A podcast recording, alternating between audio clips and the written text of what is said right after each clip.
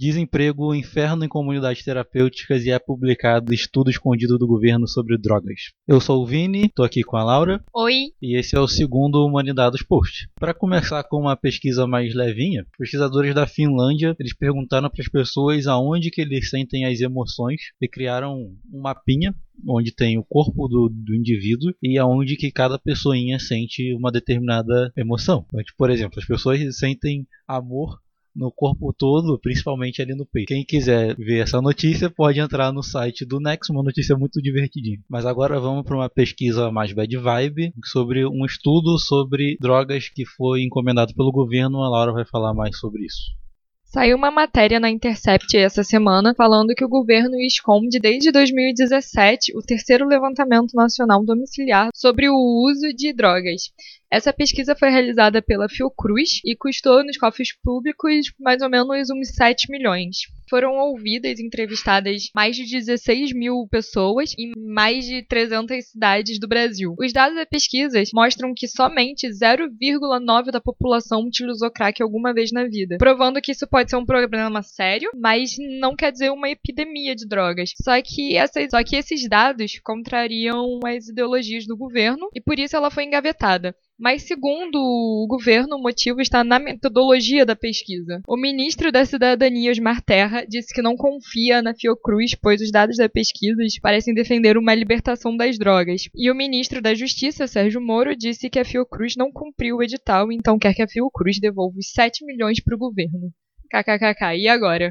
Bom, agora a gente vai esperar as cenas do próximo capítulo. Enquanto isso, vamos falar sobre as comunidades terapêuticas. Essas comunidades terapêuticas, elas são o modelo preferido do governo Bolsonaro para modelo de tratamento de dependentes químicos. Normalmente essas comunidades terapêuticas, elas fazem parte de entidades religiosas, que é, são normalmente são ligadas a igrejas. Na Intercept saiu uma reportagem sobre um caso de um menino Mateus, que era um menino que a mãe acreditava estar viciado em maconha e para ajudar e para poder ajudar o filho, ela colocou ele dentro de uma dessas comunidades terapêuticas. E todas as vezes que ela iria que ela ia visitar o filho, ele cada dia estava pior. Para quem tiver curiosidade e quiser ler o caso e toda essa reportagem, tá na Intercept e o link tá aqui no post do podcast. Mas então, essas comunidades terapêuticas receberam 250 milhões na esfera federal e uma nova lei de drogas foi aprovada no Senado que deve aumentar essa verba. Essas comunidades terapêuticas, elas também, elas não têm fiscalização adequada, não existem dados que mostrem a eficiência desse tipo de tratamento. Na reportagem foi constatado superdosagem de remédio, trabalho forçado, castigos físicos e humilhação. Bem complicado, hein?